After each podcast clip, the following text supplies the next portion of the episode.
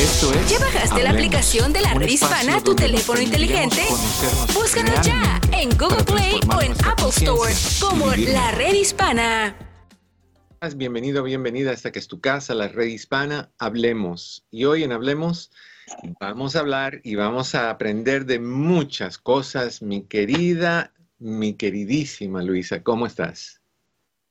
Doctor, muy bien, muy buenas tardes, buenos días para todos ustedes. Contenta de estar un episodio más y muy, muy pendiente de lo que vamos a hablar hoy porque no sé nada. Así que vamos a aprender todos.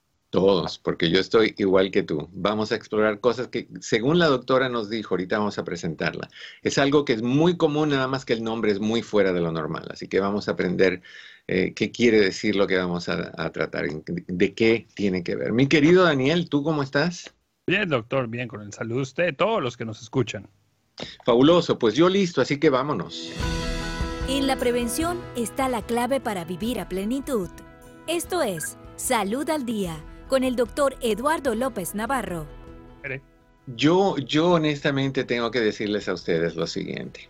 Las nuevas tecnologías, yo no soy una persona que soy eh, conocedor de la tecnología ni de las cosas de la tecnología. Me atoro con cualquier cosa. Lo único que sé es apretar un botoncito y estresarme con lo que sucede.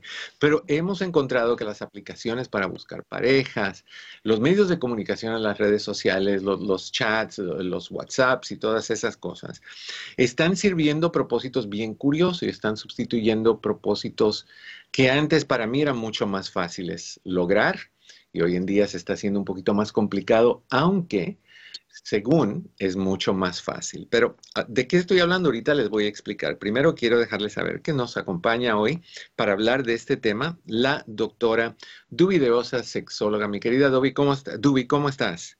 Buenas noches o buenas tardes, porque yo sé que ahora pues uno por medio de las redes sociales transmites en el mundo en cualquier horario. Así que bueno, muy bien, estoy muy bien, muchísimas gracias por la invitación y bueno, también estoy aquí deseosa de hablar de este tema porque, como decías tú, es un tema que pareciera algo eh, eh, extraño, pero es muy común en, en, realidad eh, de lo que puede estar pasando en las relaciones de pareja hoy en día.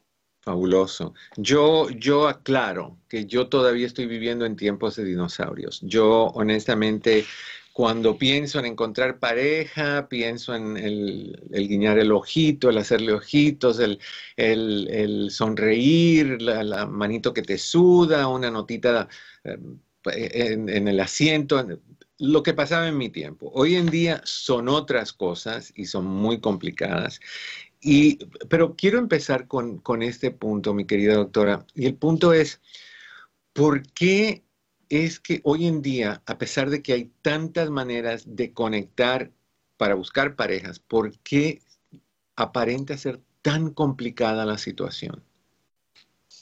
Bueno, fíjate que qué bueno que haces esa pregunta, porque es bien interesante y justamente de analizarla desde muchos puntos de vista, ¿no? ¿Por qué hoy en día se nos hace tan difícil? Conseguir pareja cuando en realidad pareciera que, que, es fácil por el hecho de que tienes la ventana abierta de las redes sociales para socializar, valga la redundancia. Pero ¿qué sucede? Que por un lado las redes sociales te permiten ciertamente conseguir, eh, eh, eh, conectar, digamos, en una primera fase con las personas para entablar una comunicación y también se presta para tener una identidad digital, que es lo que nosotros llamamos ahora a esta identidad que puede ser no eh, igual a la tuya personal, ¿no? A esta Dubi que te está hablando en persona, y yo puedo tener una identidad en las redes sociales. Entonces, el problema se presenta cuando la identidad que yo tengo digital es diferente a la que yo tengo personal, a la que es realmente en, físico mi, mi, personalidad. Y eso se presta a que haya muchos sentimientos encontrados, porque conmigo mismo como persona, porque entonces estoy buscando, tengo un vacío, estoy buscando una persona, pero a través de alguien que quizás no soy yo. ¿Por qué? Porque quiero conectar con esas otras personas, con ese mundo que está afuera, y si ese mundo me está respondiendo a esta identidad digital, pues yo me empiezo a crear, y tú sabes como psicólogo que empezamos a crear toda una irrealidad de lo que es eh, la personalidad. Y bueno, esto genera muchas situaciones de conflicto con la persona porque evidentemente llega un punto donde eh, consigues eh, conectar, pero cuando te vas a, los hechos, a lo físico, porque nada se puede mantener en tanto tiempo, ninguna relación se puede mantener en el tiempo si no se concreta en lo físico. Entonces ahí es donde empezamos nosotros a darnos cuenta que empezamos a fallar y como persona, pues hay mucha, mucha frustración y por supuesto mucha decepción del otro lado. Entonces, a ver. Sí, una de las cosas que te iba a comentar, yo, yo me pongo a pensar lo fácil que es ser lo que tú quieras ser detrás de una pantalla.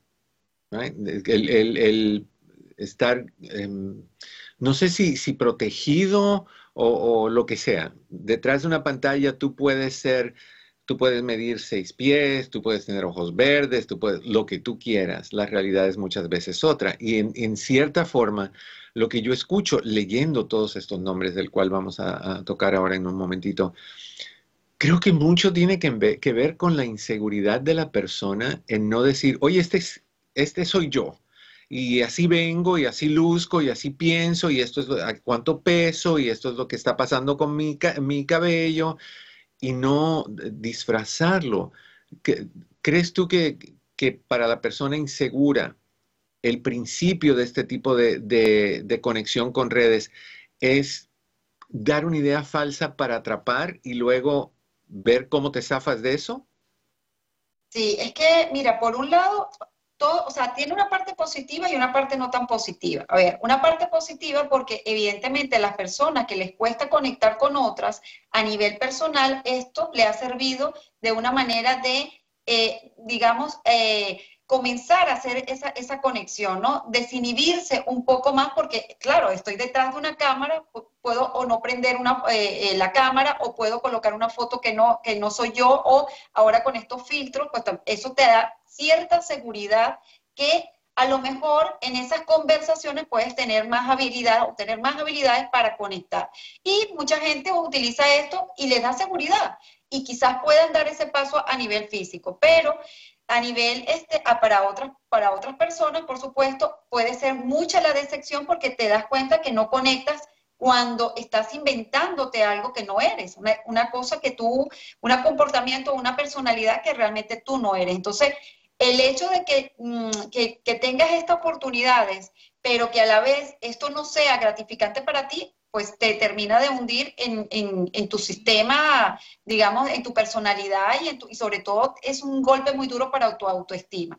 Ahora, eh, también hay otra parte, Eduardo, importante, que es que así como también puedes conectar con una persona, lastimosamente se hace más difícil porque hay como, es como una carta abierta, ¿no? De, de personas que están ahí esperando tener conectar contigo. Entonces la gente lo puede ver como por, en primera instancia como algo que, bueno, si no me funciona, mm, pues simplemente te dejo de, conectarme contigo y consigo otra persona. O ya me aburriste y consigo otra persona. Y así vamos sucesivamente. Fíjate esto que pasa, por ejemplo, en, las aplicaciones de, buscar pareja, ¿no? O sea, la cantidad de personas que están allí, que conectan a diario y que se citan, que llegan, que logran tener una cita, sobre todo los hombres, porque hay un estudio que dice que mm, la mayoría de los usuarios son más eh, hombres que mujeres, pero ¿en qué, ¿por qué motivo vas allí? ¿Por qué razón? Muchos van porque realmente necesitan o creen conseguir a esa persona que no puedes conseguir o por esa mala experiencia que conseguiste o que tuviste en tu vida, crees que ahí lo puedes conseguir porque estás leyendo eh, un, perfil que no se sabe si es ciertamente eh, real o no, eso no lo sabemos. Posiblemente sí, porque hay experiencias que han conectado bien y que ha salido maravilloso y que bueno, pero no es el caso de la mayoría. Entonces, vemos que la gente ve como un catálogo de personas que me pueden interesar y que bueno, yo conecto contigo un ratito y después ya no me gusta y voy con otra cita y voy con otra cita y así sucesivamente, ¿no? Entonces, las, las citas casuales se están poniendo mucho de moda a, través de las relaciones casuales, mucho de moda a través de estas aplicaciones. Entonces, si las personas que están haciendo esos perfiles en cierta forma falsos, que están poniendo fotos que tal vez no sean ellos, que están, conocen a alguien, les funciona hasta cierto punto y de ahí al próximo, como una línea de factoría. Esas personas no tienen en mente entablar una relación en persona, porque obviamente si tú te presentas como em, fisioculturista, con, con, pelo de cierta forma y ojos de cierta forma, y llega chonchito con, con, sin pelo, y con, ¿cómo manejas esa situación? O sea, esto es para la gente que no tiene en cierta forma ganas de hacer algo en serio, sino de crear una relación impersonal.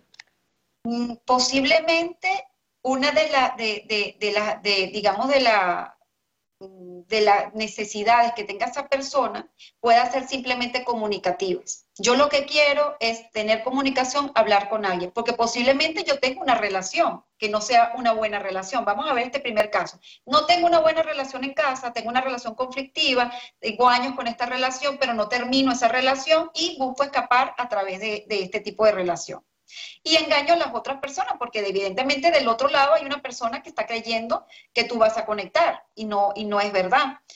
Caso número dos, de repente yo tengo problemas de autoestima, de seguridad, y creo que si, y, a, lo mejor, yo no me, no me gusto físicamente, pero creo que tengo muy buenas habilidades comunicativas y apuesto a conquistarte a través de eso y apuesto a que cuando me veas te gane el hecho de que yo te conquisté con mi inteligencia, con, con mis palabras. Hay un caso eh, que estuvo muy sonado en las redes de una chica que, bueno, aquello fue una, el amor perfecto en las redes sociales hasta que ellos no quisieron concretar la cita, ¿no?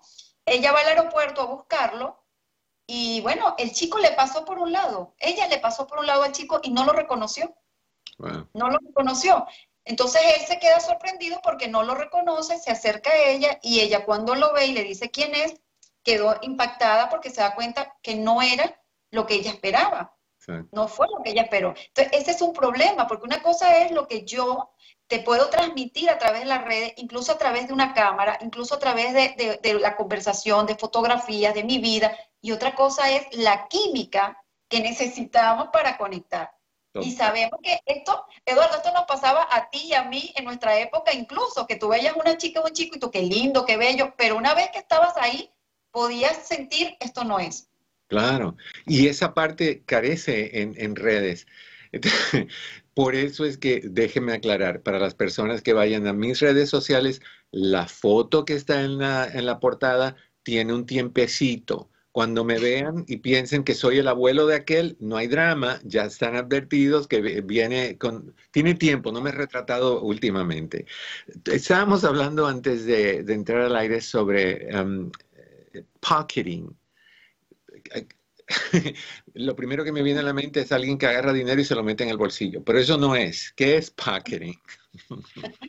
bueno, pocketing es como eh, esconder prácticamente eh, básicamente, lo que pasa es que, como te decía, hoy en día, pues nosotros le damos nombres comerciales a, muchos comportamientos que nosotros normalmente hacemos. Mm. ¿Ok? Y, pero el pokering hoy en día se ve más que antes porque el pokering significa esconder una relación. ¿Ok? Esconder a alguien. Es tener una relación y esconderla. No significa, en el póker, no significa infidelidad, ojo. No significa que es que la estoy escondiendo porque tengo otra relación de pareja. En este caso no se aplicaría. Se aplica solamente para aquellas personas que tienen una relación con alguien, pero que no quieren eh, digamos, mostrarla socialmente, no quieren involucrarse socialmente con esta chica ante su entorno más cercanos o más íntimos. Esto es el pokering. Entonces, supongamos, por ejemplo, yo conozco a alguien y tenemos una muy buena relación, hemos crecido en la relación en el tiempo, pero yo veo que no me invitas a tu casa,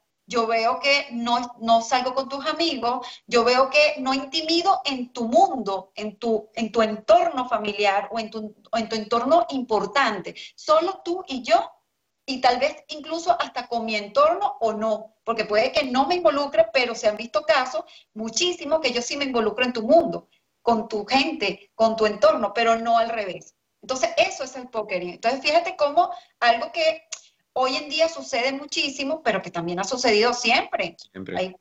siempre ha sucedido. Y las causas pues son muchísimas y los comportamientos lo podemos ver de una manera, te voy a decir, de una manera que se podría tener una explicación incluso positiva dentro de todo lo que podemos decir, wow, o sea, que, tú te sientas, que no, que no estás eh, eh, siendo, eh, digamos, mostrada, valorada, porque te puedes sentir así ante, ante la relación de esta persona con su familia, pues eso es un golpe muy duro para la persona que lo está mm, padeciendo, ¿no? O sea, que, la que lo está viviendo tú sientes que, personas que hacen este tipo de cosas, he conocido a muchas personas que se quejan de la pareja, que dicen, llevamos ocho años, no he conocido a nadie de la familia, no me lleva con amistades, siempre es nosotros, nosotros solitos. Una de las cosas que tú puedes pensar es, bueno, tiene miedo a, a que lo vayan a dejar y que se quede avergonzado frente a todas las personas que lo conocieron, así que se va a proteger diciendo, no, no, no, es tú y yo, y si nos dejamos, el único que se entera soy yo, y el que se cae y se desbarata en el piso soy yo. Otra puede ser, no quiero, soy inseguro, no quiero que mi primo se fije en ti, no quiero que mi hermano se fije en ti, pero dijiste algo curioso, tiene algo positivo. ¿Cuál es lo positivo? ¿O qué es lo positivo de hacer ese tipo de cosas? Bueno, fíjate que lo positivo podría ser que a veces eh, hay personas que conocen sus núcleos familiares o sus entornos y no quieren involucrar a esta persona para no hacerle daño a esta persona. Es decir, que no se piensa desde mi problema personal, desde mi propio interés, sino desde el otro, desde la persona que me está acompañando. Quizás por amor, quizás por eh, cuidarlo o cuidarla, ¿ok?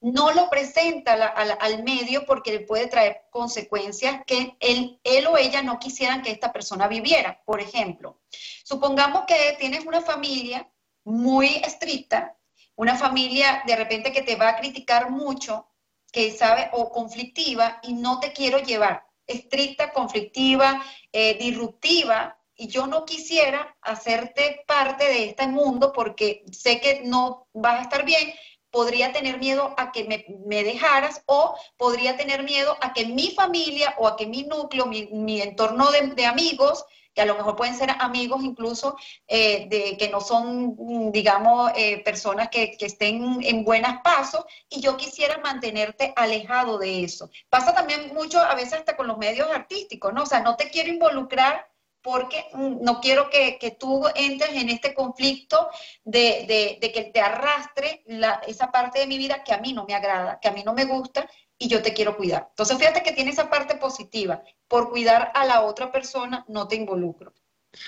Pero yo pensaría, por ejemplo, vamos a decir que tu mamá es la, madrastra de la Cenicienta y tus hermanas son las hermanastras, o sea que son dramas y que no te quieren y te critican a todo mundo y, y tú sabes que si traes a alguien te van a criticar porque son posesivas, porque son controladoras, por lo que sea no es un reflejo de la ineptitud de ese hombre o de esa persona, la, impotencia, la falta de autoestima, que esa persona no puede hablar con su familia y decir, estos son mis límites, esto es lo que yo necesito. O sea, yo la voy a traer y si la trata mal, a quien alejo es a ustedes, no la voy a alejar a ella. ¿No sería eso lo ideal? Eso sería uno de, la, digamos, una de de, los comportamientos que podríamos analizar, Eduardo. Y es verdad, o sea, habría que trabajar él mismo, darse cuenta en realmente qué tan importante es esta persona en su vida y hacer un equilibrio en los roles. Ahí normalmente vemos el, el desequilibrio en los roles personales. Es decir, cuando yo como persona me importa más mi familia y me importa más mi pareja que yo. Entonces yo prefiero sacrificarme y hago ese tipo de comportamientos porque no lo tengo equilibrado. Entonces, me da miedo mi familia, no la quiero enfrentar porque tengo miedo, porque eh, no quiero problemas o porque realmente no lo puedo manejar, porque posiblemente, que es el otro escenario que te decía, posiblemente que la familia realmente sea difícil y simplemente no quiere eh, que esa, esa persona tenga ese tipo de relación. Por ejemplo, clases sociales, racismo, ¿Ves? Religiones, mira esto, por eso te decía que es tan, tan común, religiones, ¿cómo la voy a traer si yo soy de tal religión, mi familia no me acepta y yo no la puedo llevar? Entonces, pero no la quiero dejar, pero no la quiero dejar. Pero también tengo una parte mía cultural religiosa que me hace estar ahí, entonces no quiero perder una cosa ni la otra y bueno, estas personas a la final terminan con muchos conflictos porque la otra persona empieza a, entender la situación porque si además tiene problemas de comunicación o te lo has dicho, pero la otra siempre va a decir ¿y cuándo? y cuándo lo vamos a hacer.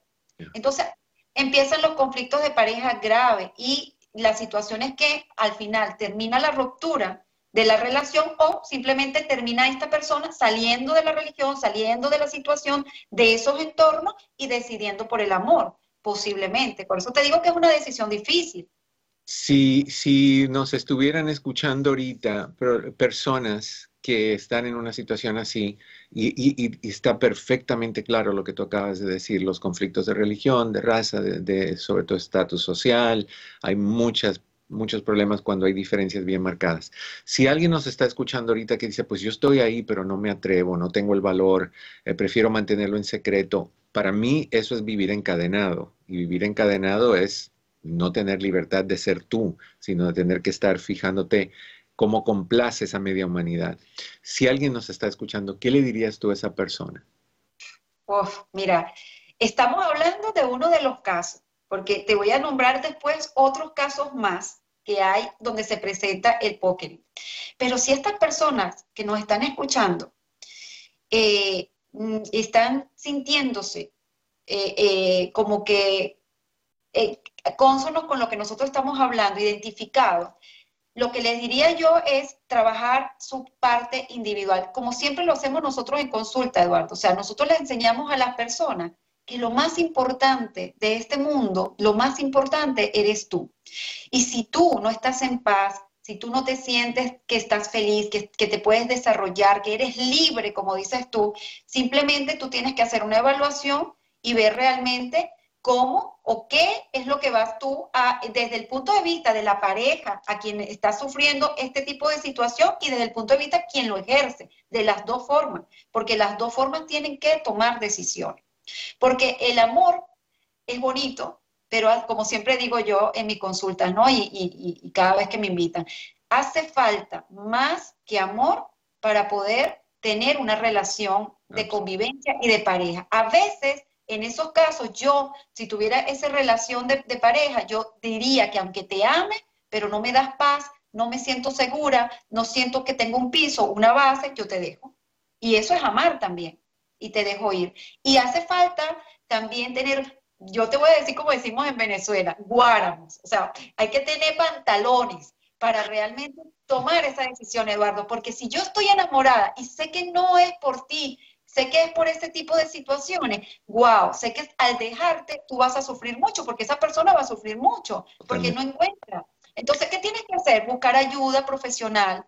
Esta persona tiene que venir a buscar ayuda profesional para establecer su objetivo, para poder lograr centrarlo en la meta única, que filosóficamente lo hablábamos años y lo hemos hablado y lo hemos dejado incluso atrás, ¿no? El fin único del ser humano es la felicidad, o sea, tu felicidad. Entonces hay que trabajar mucho eso con, esa persona para lograr este, que, la gente que nos está escuchando pues busque ayuda y solo no van a poder porque es el amor con la decisión de dejarte ir y salvarme yo. O sea, es difícil. Es complicado.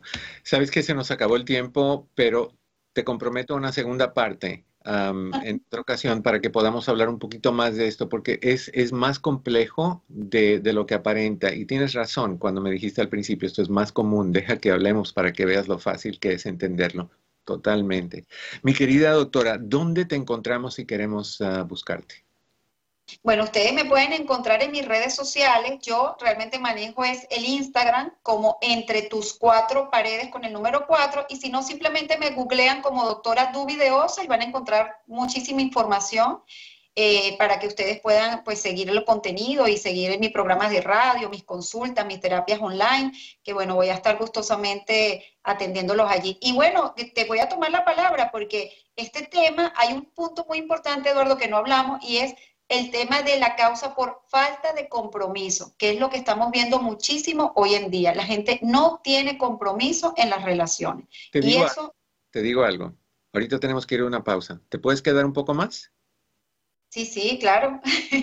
Entonces, a mí me parece fabuloso y me, gusta lo que estamos haciendo porque estamos entendiendo un montón. Y qué curioso, el, el nombre de tu, de tu canal, Entre las cuatro paredes muchos de nosotros estamos encasillados en, dentro de un bloque que pensamos que no hay salida y vivimos infelizmente en, encuadrados en esas paredes. No, no, ya, es hora de decir una pausa. Cuando regresemos más con la doctora Dubi aquí en, Hablemos en la Red Hispana, tu amigo Eduardo López Amar. No te vayas. ¿Bajaste la aplicación de la Red Hispana tu teléfono inteligente? Búscanos ya en Google Play o en Apple Store como la Red Hispana.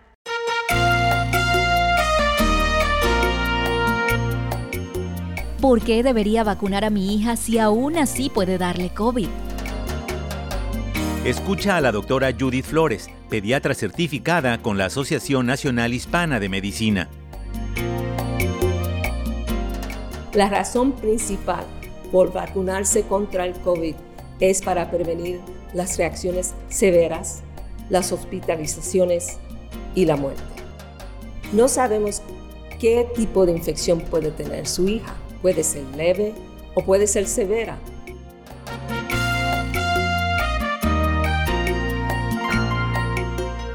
Para encontrar vacunas cerca de ti, visita vacunas.gov o envía un mensaje de texto con tu código postal al 822-862. Juntos sí podemos.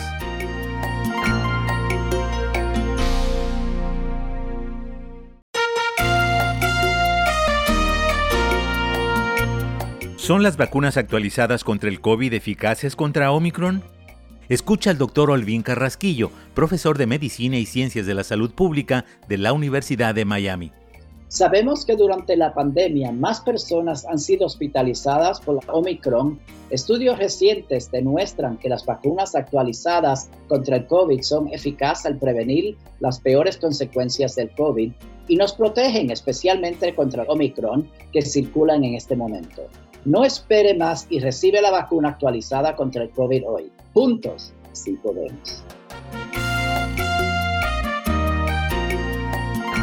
Encuentra vacunas actualizadas contra el COVID para personas de 5 años o más en vacunas.gov o envía un mensaje de texto con tu código postal al 822-862. 822-862. Camino al Protege tu piel es la nueva campaña de la FDA para ayudar a identificar y evitar ingredientes dañinos en los productos para aclarar la piel. Los productos para aclarar la piel pueden utilizarse para blanquear o emparejar el tono desigual de la piel a causa de manchas oscuras, acné y arrugas. La FDA ha recibido reportes de efectos secundarios graves asociados con el uso de productos para la piel que contienen hidroquinona o mercurio. Los consumidores no deben comprar ni utilizar productos con hidroquinona sin una receta médica de un proveedor de salud. Y los consumidores no deben usar ni comprar productos para la piel con mercurio, porque la exposición al mercurio puede tener graves consecuencias para la salud. Y la FDA ha prohibido el uso de mercurio en los productos para aclarar la piel. Protege tu piel visitando www.fda.gov diagonal. Hay más información y recursos en el app La Red Hispana. Un mensaje de esta emisora y de la redhispana.com. Saber es poder. Hola, a mis 66 años me cuido todos los días. Así es, el tiempo no pasa en balde. Como muchos latinos de mi edad, padezco de hipertensión y soy sobreviviente de cáncer desde hace 15 años. La pandemia de COVID me ha servido para revisar mis hábitos saludables y asegurarme de mantenerme sano. Por eso llevo una dieta balanceada Hago actividad física, me chequeo la presión, tomo mis medicamentos y todos los años acudo a mi examen de rutina. Porque más vale prevenir que tener que lamentar y por recomendación del doctor. Doctor Rodríguez, doctor Rodríguez, a quirófano. Ese soy yo, doctor Pablo Rodríguez, a sus órdenes. Si sufres de una enfermedad crónica, no dejes que la pandemia detenga tu vida saludable. Visita tusaludsincovid.org para más información sobre cómo mantener tu salud más allá del COVID-19. Recuerda, visita tusaludsincovid.org. ¿Cómo puedo ayudar en el aprendizaje de mis hijos bilingües? Hola, soy Luis Arbeláez de la Red Hispana. Aunque los niños pueden aprender muy bien dos idiomas, siempre tendrán un lenguaje dominante el cual puede cambiar con el transcurso del tiempo, ya que dependerá de cuál de los dos use con más frecuencia. Los siguientes son algunos consejos para ayudar en el aprendizaje de tus hijos bilingües. 1. Habla en casa dos idiomas. Por ejemplo, cada padre puede usar un idioma diferente. 2. Proporciona tantas oportunidades como sea posible de que tu hijo escuche y practique ambos idiomas en su vida diaria. Los programas de televisión y la música pueden ser de ayuda. 3. Es mejor no usar ambos idiomas en la misma oración, ya que para los niños será más complejo diferenciarlos. 4. Otra manera de hacerlo es usar un solo idioma en el hogar. De esta manera el niño puede aprender su segundo idioma al comenzar la escuela. ¿Quieres saber qué esperar cuando un niño aprende más de un idioma? Ingresa a la redhispana.com. Conoce las herramientas para mejorar tu vida. Hablemos con el doctor Eduardo López Navarro. Estamos de regreso en Hablemos. Yo soy tu amigo Eduardo López Navarro. Estás en tu casa, la red hispana. Te doy el número de teléfono si quieres hablar con nosotros. Si tienes una pregunta para la doctora, con muchísimo gusto recibimos tus llamadas. El teléfono es 1-800-473-3003. 1-800.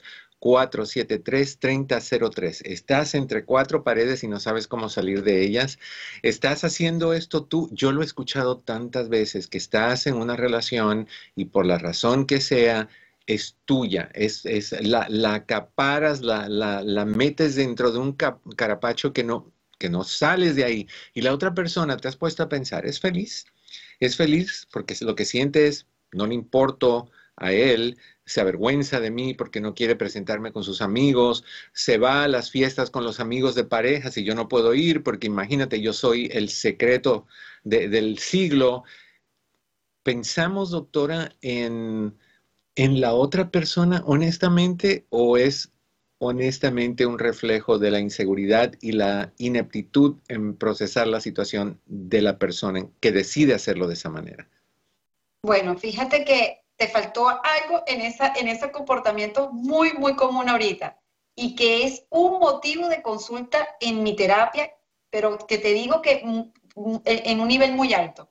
Y es, no mm, pone fotos mías o fotos nuestras en las redes sociales. Ah, no Ah, eso es una cosa que es impresionante porque entonces te dice, es que no coloca la, foto, es que no habla de mí y te dice la otra persona, y esto es, esto es común en, el podcasting, es muy común que la otra persona te diga, es que yo no quiero involucrar a mi familia porque hay muchos problemas, eh, digamos, a nivel de, de, de las páginas y me pueden robar identidad y me pueden no sé qué, esas son las excusas, pero la otra persona siente, oye, pero te tomas fotos y si la subes y vas de, paseo y si la subes y conmigo no. Entonces, eso es un indicador que lastimosamente golpea muy duro a las personas, sobre todo a las mujeres, porque sienten, no, no estoy a tu nivel. Ese es el primer sentimiento. No estoy a tu nivel.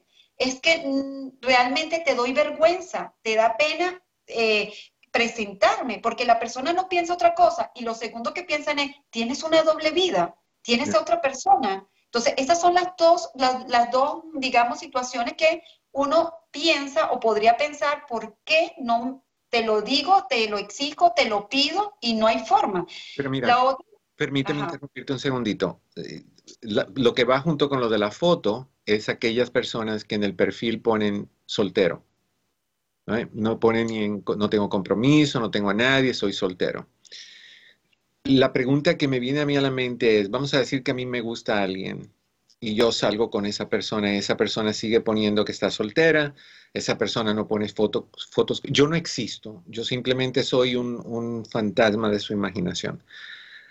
¿Cómo puedo saber yo, y yo sé que eso tal vez es una pregunta que no se pueda contestar, pero ¿cómo puedo saber yo si de verdad es esta persona, la persona que está haciendo pocketing, o si es una persona que honestamente tiene una segunda, tercera, cuarta o quinta familia, que, que nada más nadie existe para él, nada más eh, los días, a mí me da el lunes, a la otra o al otro le da el martes, ¿cómo, se, cómo sabemos? Mira, era lo que yo te comentaba ah, cuando hicimos el corte antes del programa. Sí. ¿Cómo lo sabemos? Porque realmente tú evalúas en la relación de pareja tres elementos que decía Stenberg, ¿no? El elemento de la intimidad, el elemento de la pasión y el compromiso. A lo mejor en la intimidad vamos muy bien.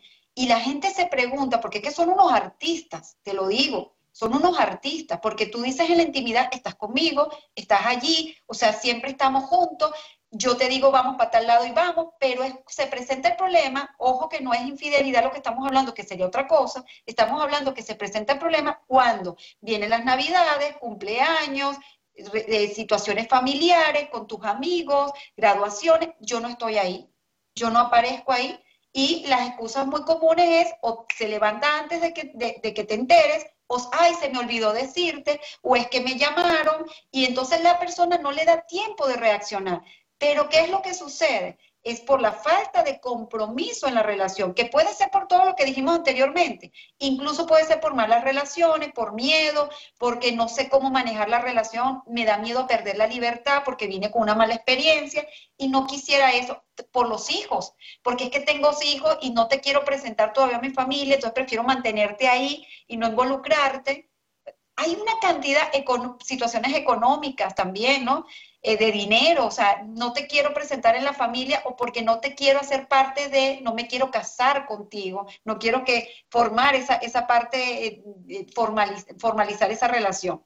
Ahora, tú decías algo importante, pero ¿qué entonces hacemos? ¿Cómo identificar? Es que no lo puedes identificar por la otra persona porque estarías pensando desde el otro para obtener realmente una vida que no te, te hace feliz.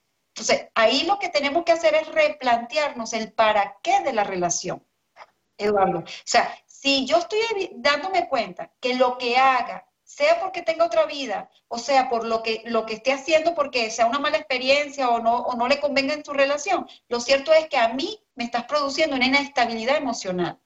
Lo cierto es que yo estoy triste, lo cierto es que yo estoy frustrado o frustrada, lo cierto es que no tengo paz, no me siento segura a tu lado.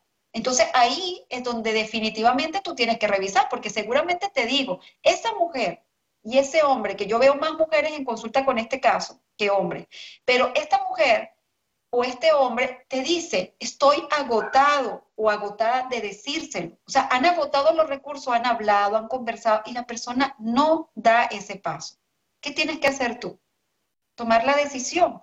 Y en la decisión, como dije anteriormente, puede que te dé una vida muy bonita, pero no te termina de dar estabilidad. Y eso daña la relación de pareja porque sientes que no hay ese compromiso contigo. Y son las típicas parejas, Eduardo, que tienen, como tú lo acabas de decir hace rato en el ejemplo, 10 años, 11 años, esperando que él te dice o ella te dice, lo voy a hacer, pero espérate, espérate. Y en el espérate se te va la vida. Sí. Fíjate, yo creo que estás diciendo cosas tan importantes. Por ejemplo, si, si una persona está en una relación así y no le gusta, tú como profesional, si vienen a decirte, oye, yo no soy feliz, ya llevo tantos años, no, no puedo tener una relación, obviamente yo pienso, no puedo tener una relación plena porque soy la relación a oscuras, soy la relación de, de la esquinita, que nadie nos vea. no podemos ir a, lugares públicos donde puedan haber personas que lo conozcan, no podemos ir a conciertos porque si me topo con alguien ahí que me conoce y me ve con esta persona, o sea que, que vas, todo va a ser ir a donde nadie nos vea y, estar en la casa todo el tiempo. Si tú ves a una persona, una mujer en este caso, que son las que más comúnmente se quedan ahí, y, llevan 6, 7, 8 años y son infelices y, ¿qué le dices? ¿Le dices, bueno, pero mire lo que te da positivo o le dices, oye, no, como avión, despega? Bueno, le voy a hablar a, a dos tipos de mujeres. Y lo voy a decir con mucha experiencia, porque como te decía, esto es tan común que hasta yo lo he vivido. O sea, imagínate. Y lo voy a decir con, con propiedad. Nos enganchamos. Nos enganchamos mucho porque lastimosamente tiene mucho que ver con nuestra vida, con nuestra infancia, con lo que nosotros sentimos, con el apego hacia el otro, con la necesidad de entender y creer que la felicidad está en manos de otra persona. Esta persona, estas mujeres o estos hombres, sobre todo mujeres que viven este tipo de relaciones, son muy fantasiosas y creen todo el tiempo que ellos le van a, a cumplir, porque siempre te tienen en ese enganche de que a lo mejor sí va a pasar, sí va a pasar, sí va a pasar, y se te va la vida. Lo cierto es que te das cuenta que tienes tanto tiempo y no pasa nada, y no va a pasar nada, y no va a pasar nada. Y si llega a pasar, Eduardo, que he visto también casos que han pasado, que ya el hombre se ve en la, en la necesidad porque sabe, la voy a perder, y ya no lo puedo estirar más. Entonces termina comprometiéndose, pero la relación está tan fracturada, tan agotada, que ahí hay una separación. Y entonces el matrimonio o la convivencia le dura poco, porque ya había una, una, entonces hay una obsesión que se hace con la persona que está tratando de por qué no puedo, puedo ser la mujer, o sea, estar contigo formalmente, por qué no podemos formalizar ante tu familia, que se hace incluso una competencia entre, en la relación. Es que es muy, mira, eh, analizarlo es increíble lo que puedes encontrar allí. Pero también le voy a hablar a las mujeres que están comenzando una relación, que ojalá a nosotros nos dieran educación eh, afectiva, que no nos las dan, y de sexualidad también, pero sobre todo yo hago hincapié en la educación afectiva, porque nadie nos dice que en el amor hay desamor y que el amor también duele. Entonces tú te enamoras y vas sin un porqué, ni un para qué, ni un objetivo de la vida. ¿Qué le digo a las personas que nos están viendo? Entonces, a las mujeres que van a comenzar una relación, ¿te has preguntado tú qué tipo de relación quieres? ¿Te has preguntado tú qué tipo de persona quieres en tu vida? ¿Quién realmente te puede sumar? Y que no estás dispuesto a tolerar y a vivir que te afecte tu libertad, tu paz, tu crecimiento como persona.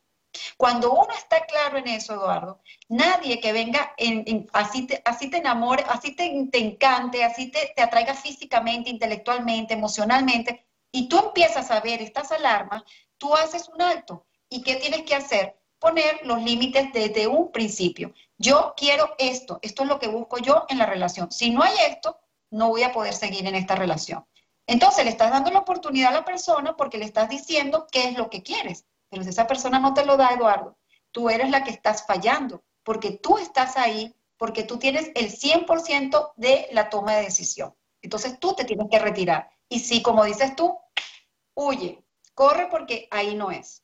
¿Tú, no sientes que, en algunos casos o, muchos de los casos, la infancia de, o la crianza de una mujer que en nuestros países generalmente, tal vez más antes que ahorita, pero que generalmente se le decía, pues tú tienes que aguantarlo, si eso es lo que te tocó, es lo que te tocó.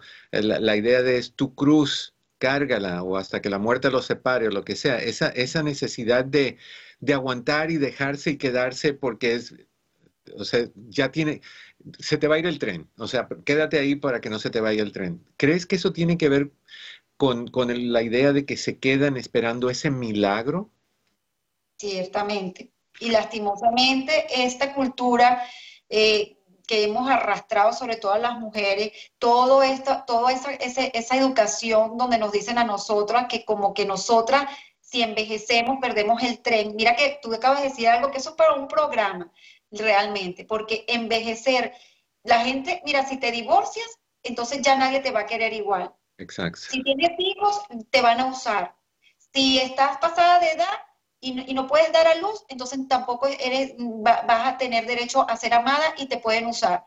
Si consigues a un hombre que económicamente te da toda la posibilidad, también te tienes que quedar y te la tienes que calar. O sea, son tantas cosas son tantas cosas que realmente persiguen a las mujeres que lastimosamente caen en esta situación que, del podcasting y, se quedan pensando en que algún momento va a cambiar. Y entonces apuestan a que lo amo tanto o la amo tanto, voy a hacer tanto por ella o por él que yo estoy seguro o segura que en algún momento esa persona va a cambiar. Y si la persona utiliza elementos de lástima, peor, porque me engancho es pobrecito, pobrecita, es que vivió una mala experiencia y, no sale de ahí, pero me quiere, pero me quiere.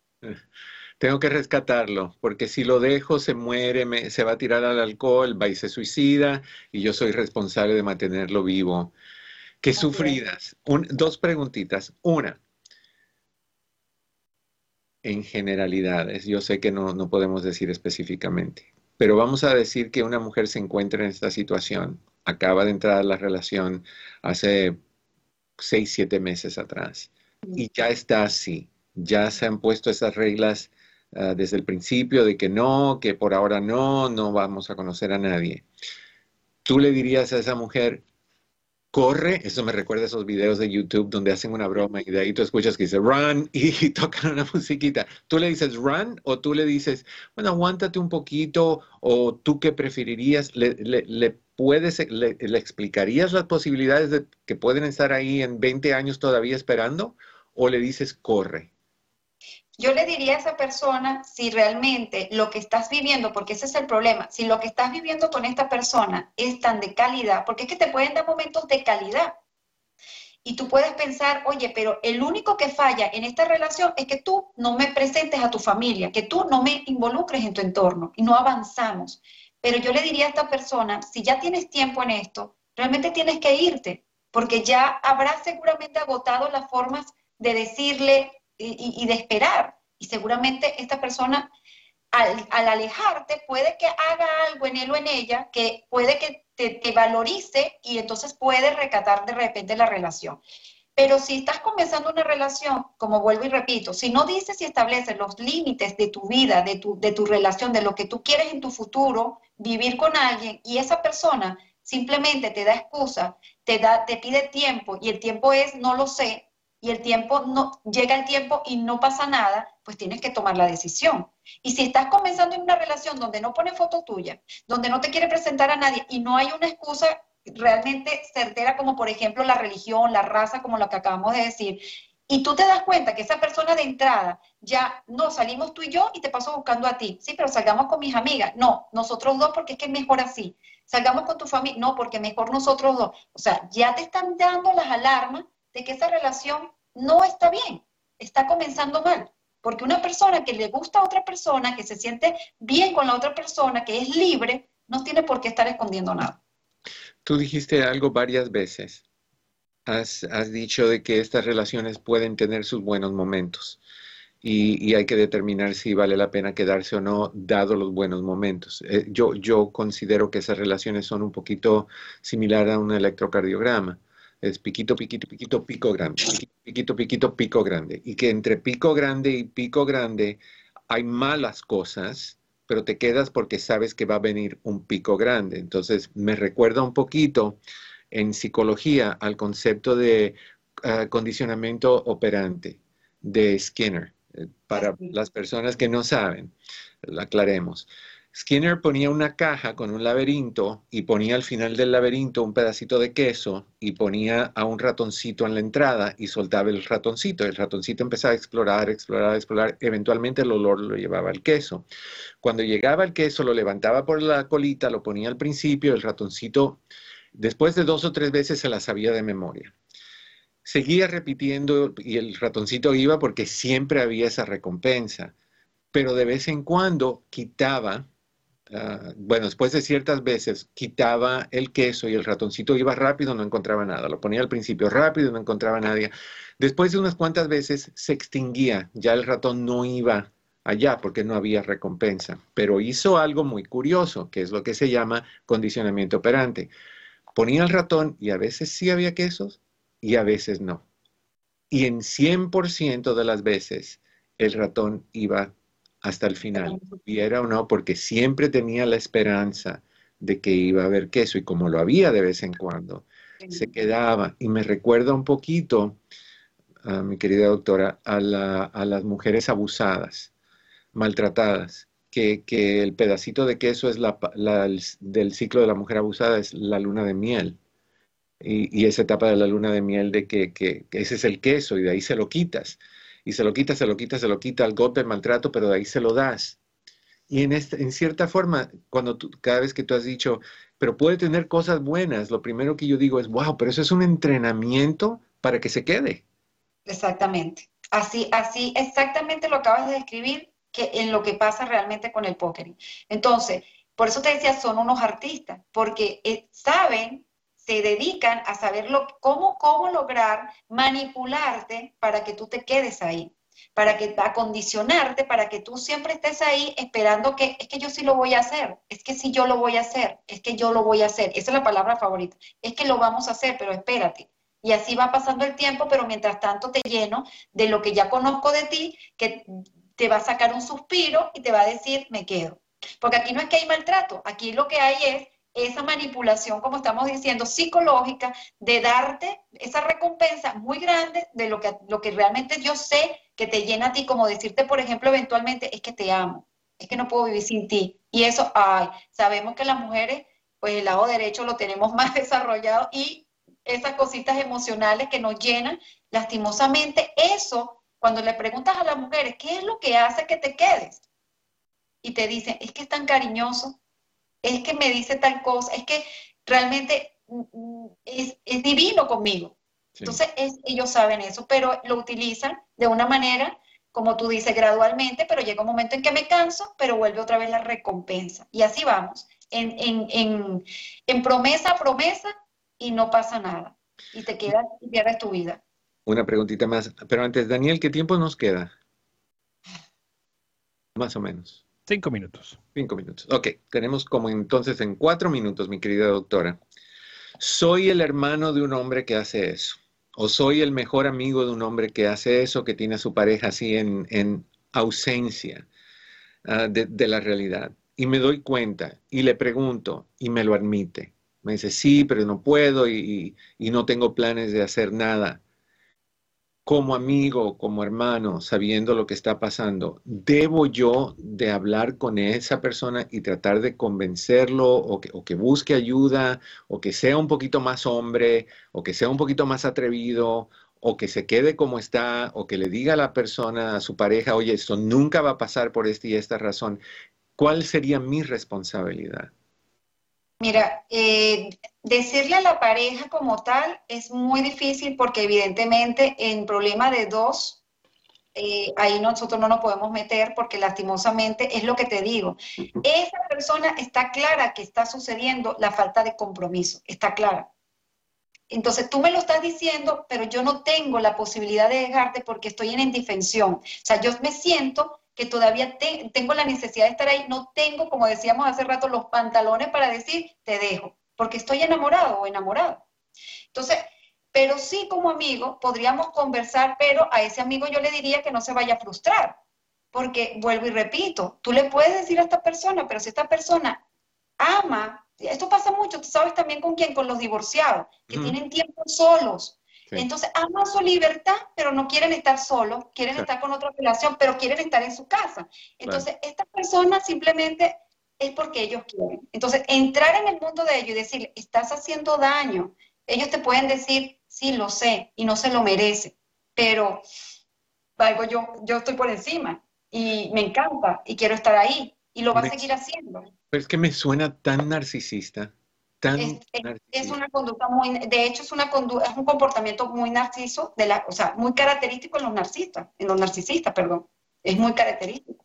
No, pues mira, aunque vaya en contra de, las reglas de, lo que sea, si eres una mujer y ya llevas X años en una relación o X meses y lo que se ve en el futuro es que tú vas a ser ausente, tú vas a ser un fantasma, tú nada más vas a existir cuando él, él te quiere, cuando Él te busque, donde Él te quiera buscar y donde Él te quiera llevar. Pregúntate si tú quieres ese tipo de vida para ti y si eso es lo que tú viniste a este mundo a experimentar. Puede que hayas, será muy cariñoso, el que pega también tiene, tiene momentos cariñosos, será el mejor sexo del mundo, el que pega también puede darte todo eso, el que engaña puede darte todo eso, pero la pregunta es tú, como mujer o como hombre, sea quien sea que, esté pasando por eso, ¿mereces esto o mereces mejor vida? Eh, lo digo tantas veces, es una sola vida, es corta, se te va en un abrir y cerrar de ojos. Y si volvemos, no sé si volvemos, pero si volvemos no te vas a acordar de nada. Entonces, tienes que vivir tu vida al máximo, asumiendo que cada día puede ser tu último día, con responsabilidad, desde luego. Pero quedarte ahí para complacer a Narcisito, para que no le diga nada a mamita, ni la hermanita, ni, ni, la, ni los amiguitos, y que no, ella no. lo que yo pensaría en inglés sería la, frase grow up. Pero bueno, ese, así hablo yo y no estoy metido en eso. Ay, mi querida doctora, somos tan complicados como los seres humanos que cosa, pero nos mantienen trabajando, ¿right?